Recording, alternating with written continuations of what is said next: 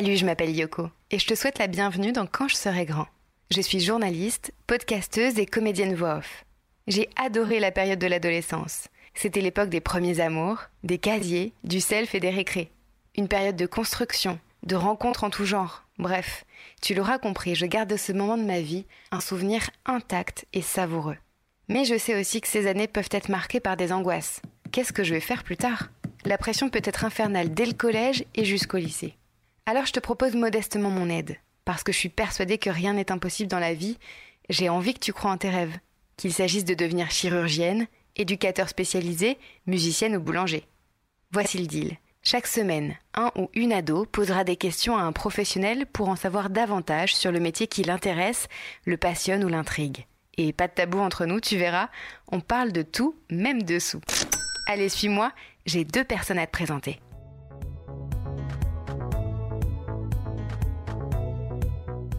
Morgan est animateur radio. Comme lui, ils sont un peu plus de 1300 en France. Leur voix nous accompagne du matin au soir, dans le lit, la voiture ou au travail. De l'autre côté de l'écran d'ordinateur, Covid oblige, il y a Lilian.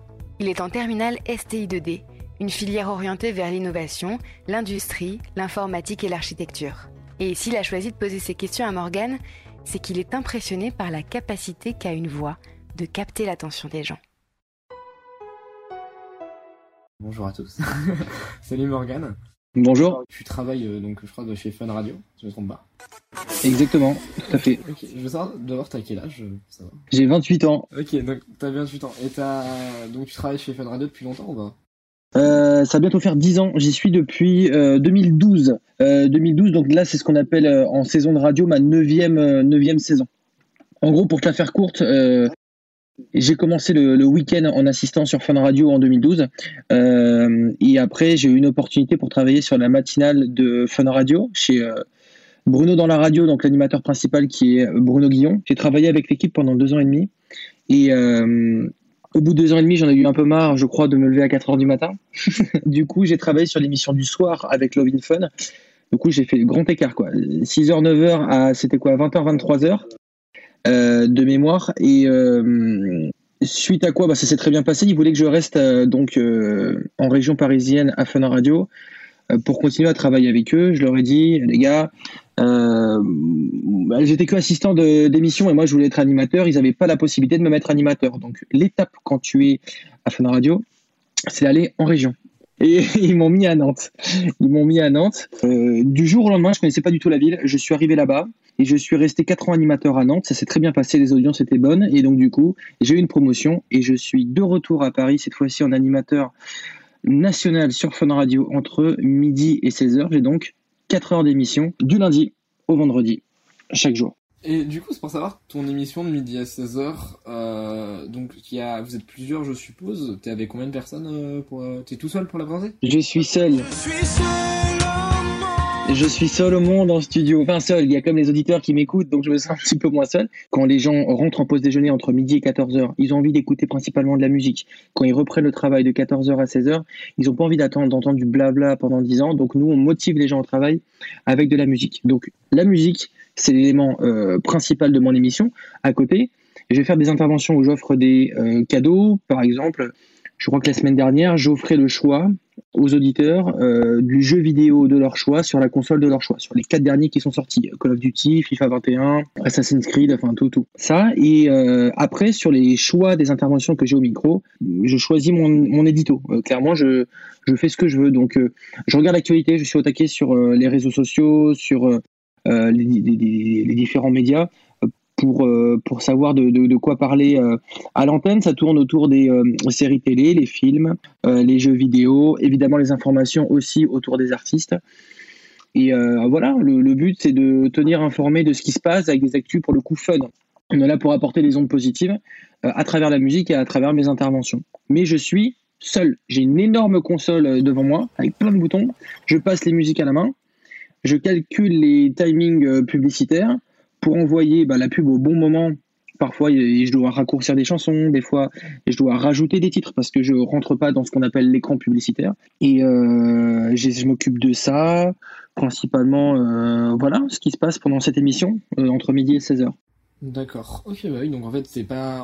En fait, en soi, quand on dit animateur radio, on pourrait dire que c'est un peu juste un présentateur, mais là, toi, t'es totalement, en fait, t'es ingénieur du son, t'es tout en même temps, tu dois tout gérer.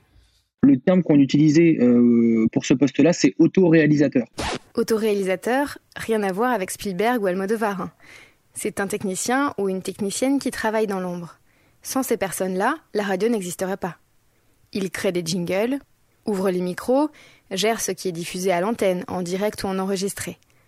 Bref, c'est eux qui appuient sur les boutons. Et comme Morgan est en train de l'expliquer, il arrive que cette compétence soit acquise par les animateurs eux-mêmes, qui se débrouillent donc tout seuls pendant leur émission. Et c'est le cas notamment les après-midi ou la nuit parfois, sur des radios musicales comme Fun Radio, Énergie, Latina ou encore Virgin Radio pour ne citer qu'elles. Cette multicasquette permet à la radio d'économiser un, un poste finalement. Parce que normalement, je devrais avoir un mec qui fait les boutons à ma place et moi, je devrais juste parler. Bah là, j'ai fait tout. D'accord. Et du coup, euh, question, euh, tu, au niveau des auditeurs, tu vois, tu es Fun Radio, mais tu fais. Est-ce qu'entre midi et 16h, il y a plus d'auditeurs qu'à certaines heures, ou c'est plutôt le soir euh Alors, les plus grosses audiences en radio, elles dépendent en fait simplement du quotidien des gens. Typiquement, la radio est un média de véhicule, donc de voiture. La plupart du temps, quand on écoute la radio, c'est qu'on est en voiture ou dans les transports en commun peut-être. Et quand est-ce qu'on est dans la voiture ou dans les transports en commun la plupart du temps C'est le matin pour aller au travail et c'est le soir pour rentrer du travail. Donc les audiences les plus intéressantes, enfin les émissions les plus intéressantes euh, vont être entre 6h et 9h avant d'aller euh, au travail. Et le soir, euh, je dirais, oui, vers quand on débauche, quoi, entre vers 17h, 19h, quelque chose comme ça. C'est là où il y a les deux pics d'audience principaux. Après, les autres, ça fluctue, quoi. Voilà, ça fluctue. Moi, je suis aux alentours d'un million, un truc comme ça, euh, l'après-midi, à peu près. Euh, Donc, du coup, depuis tout petit, tu voulais faire ça? Oui, effectivement, en fait, depuis tout petit, je peux faire ça. Moi, je suis originaire du 86 dans la Vienne, à côté de Poitiers. Comment te dire? Que déjà, la, déjà la, la- la- la réputation de la ville n'est pas ouf. Moi, j'habite dans un village qui a 40 bornes, où il y a vraiment que des vaches et des champs. Euh, de va dire dans, dès le plus jeune âge que tu peux faire ce métier-là, les gens ils te regardent et ils rigolent. Quoi. Ils disent, mais mec, t'as aucune chance. Et, euh, et d'ailleurs, la plupart des gens qui, qui sont de ma région font des métiers, euh, pas basiques, mais je veux dire, c'est des mé- des métiers en rapport avec la région. D'accord?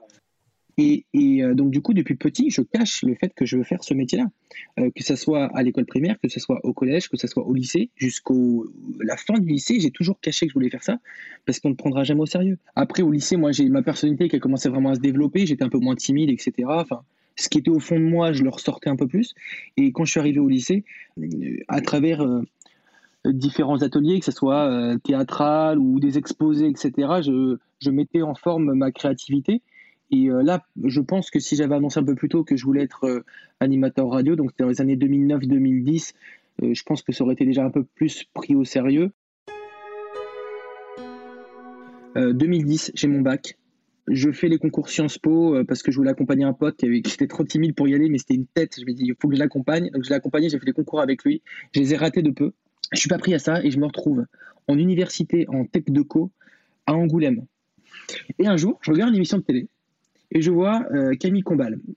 Il fait une émission à l'époque qui s'appelait OZAP, euh, ça doit parler à personne, je crois, euh, où il, faisait un espèce de, de résumé d'actualité un peu humoristique. C'était très court, c'était sur W9, je crois, ou je sais plus quelle chaîne, ou C8, ou D8, ou bref, un truc, ça durait 5 minutes. Et sais, tu vois, ça, je me, je parle limite à moi-même, j'étais devenu fou déjà. Regarder l'émission, je putain, c'est le genre de délire que moi je pourrais faire, enfin que j'aurais envie de faire, qui me parle, qui me convient. Et je tape son nom dans Wikipédia, il y a beaucoup de gens qui font ça. Je vois sa biographie, je vois il a fait une école de radio, je sais quoi ce truc. Et je commence à, taper le nom de deux trois gars, garçons comme filles, que j'aime bien dans le PAF. Et oui, Morgan, il est dans le métier depuis des années. Alors il y a certains termes qu'il utilise qui peuvent être un peu du chinois pour vous. Le PAF, c'est tout simplement l'acronyme de paysage audiovisuel français. Et cette expression est apparue au début des années 80, quand la plupart d'entre nous n'étions pas encore nés. Revenons donc à nos moutons, enfin plutôt à nos animateurs. Ils ont tous fait cette école. Je la tape dans Google, j'étais persuadé qu'elle n'existait plus parce que les gars, ils avaient déjà euh, 30 ans, je sais pas quel âge. Et je tombe sur cette école de radio qui se trouve à Issy-les-Moulineaux, euh, dans le 92, qui s'appelle le Studio École de France. Et du coup, je me suis inscrit tout de suite. Enfin, d'abord, j'ai fait euh, j'ai travaillé avant que le, les six mois restants, j'ai travaillé pour économiser de l'argent parce que je montais à Paris et financièrement, il fallait payer le loyer, il fallait payer surtout l'école qui coûtait cher. Et voilà comment je me suis retrouvé dans cette, dans cette école de radio. Mais est-ce que tu sais, pour faire une école de radio, il faut venir de certains bacs ou en fait c'est un peu ouvert à tout le monde? Moi j'ai fait un bac ES L'école de radio, euh, je vais pas te mentir, de mon ressenti, j'ai l'impression que même si tu n'as pas le bac, euh, tu peux y aller. Euh, tant que tu arrives respectueux, souriant, motivé, etc., et que tu payes l'école, il n'y a pas de problème pour y rentrer. même s'ils te font passer un espèce de test de culture générale avant d'y aller, je veux dire, c'est pas, c'est juste pour vérifier que tu n'es pas bête comme t'es yep. Je pense vraiment que c'est ça. Il n'y a pas besoin, de toute façon, pour faire ce métier-là, d'avoir un bac en particulier. Je pense que voilà, il faut être motivé, passionné, et, euh, et, surtout ouvert à tout, dans le sens où euh, ouvert à l'actualité, être connecté. En fait, quand tu es dans un média, je crois que tout est dans le mot, euh, il faut s'intéresser à tout ce qui se passe autour de toi au moment même.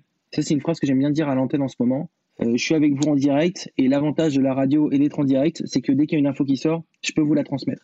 Je commence mon intervention comme ça et je leur transmets l'information que je viens d'apprendre. Comme ça, ça leur permet de leur rappeler que, hé, les gars, quand vous êtes, euh, quand vous écoutez Spotify, vous n'avez pas les infos tout de suite. D'accord? Moi, j'arrive, vous écoutez vos musiques qui vous plaît, comme sur Spotify, mais en plus, je vous file des infos. Euh, tous les réseaux sociaux, tous les journaux, j'ai toutes les infos avant que les gros journaux le... en parlent. Et puis moi, les trucs chiants des journaux, genre les, les guerres et tout ça, j'en parle pas. Je parle que des trucs cool. Ouais, ça, euh, bonne humeur, bien.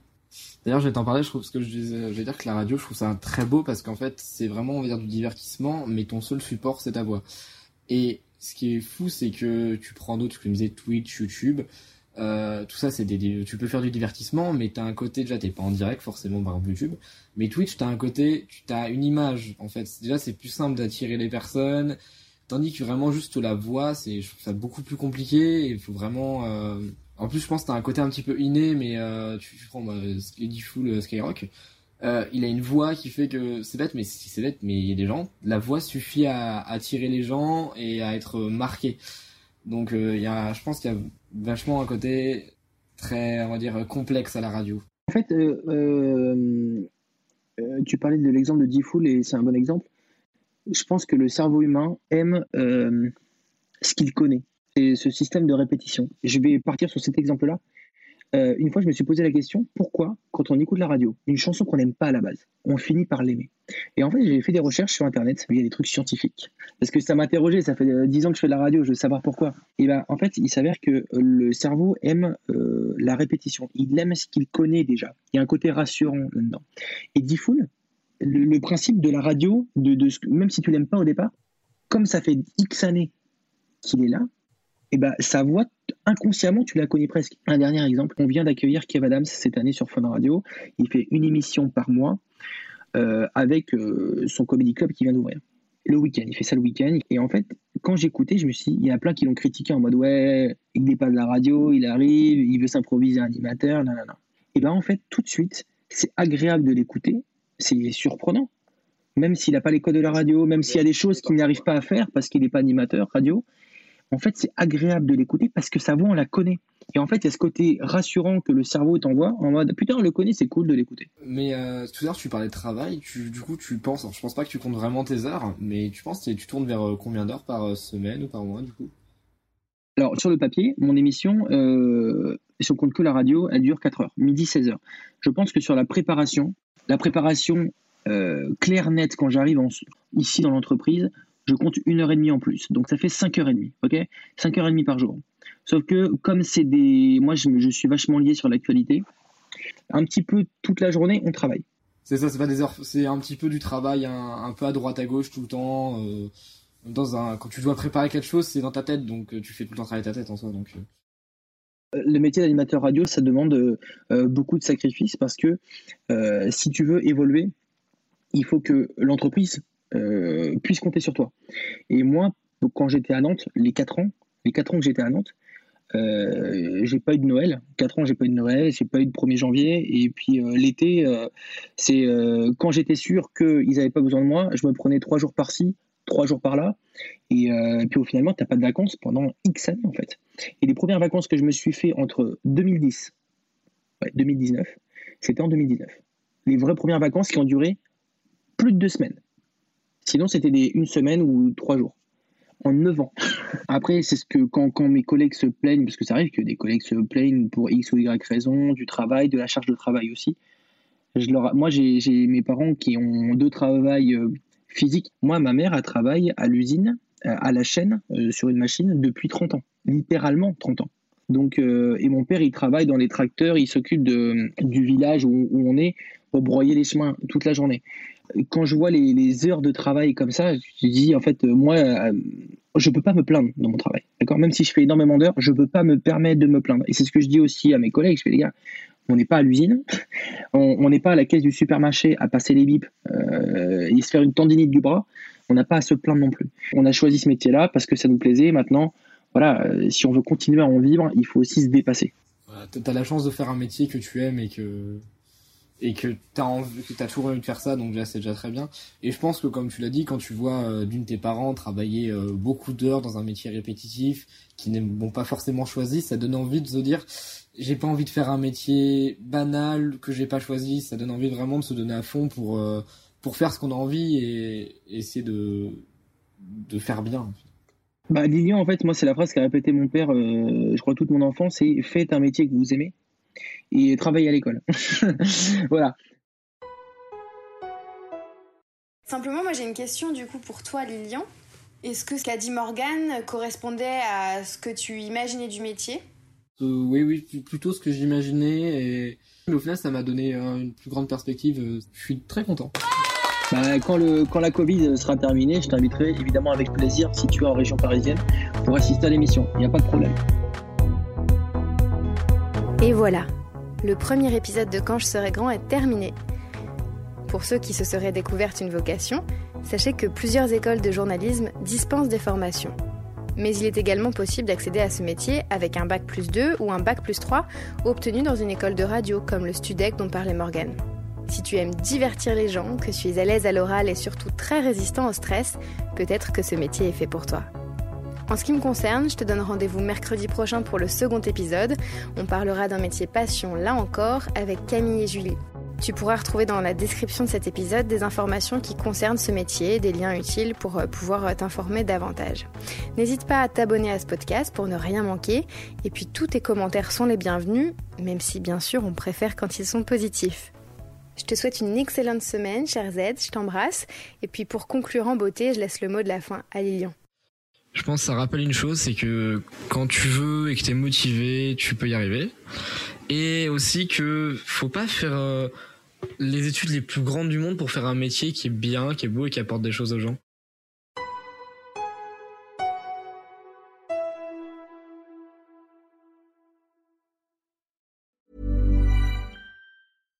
When you make decisions for your company, you look for the no-brainers. And if you have a lot of mailing to do, Stamps.com is the ultimate no brainer. It streamlines your processes to make your business more efficient, which makes you less busy. Mail checks, invoices, legal documents, and everything you need to keep your business running with Stamps.com. Seamlessly connect with every major marketplace and shopping cart. Schedule package pickups and see your cheapest and fastest shipping options from different carriers. With rates up to 89% off USPS and UPS rates. And with the Stamps.com mobile app, you can take care of mailing and shipping wherever you are. Make the same no-brainer decision as over 1 million other businesses with Stamps.com. Sign up with Code PROGRAM for a four-week trial, plus free postage and a free digital scale. No long-term commitments or contracts.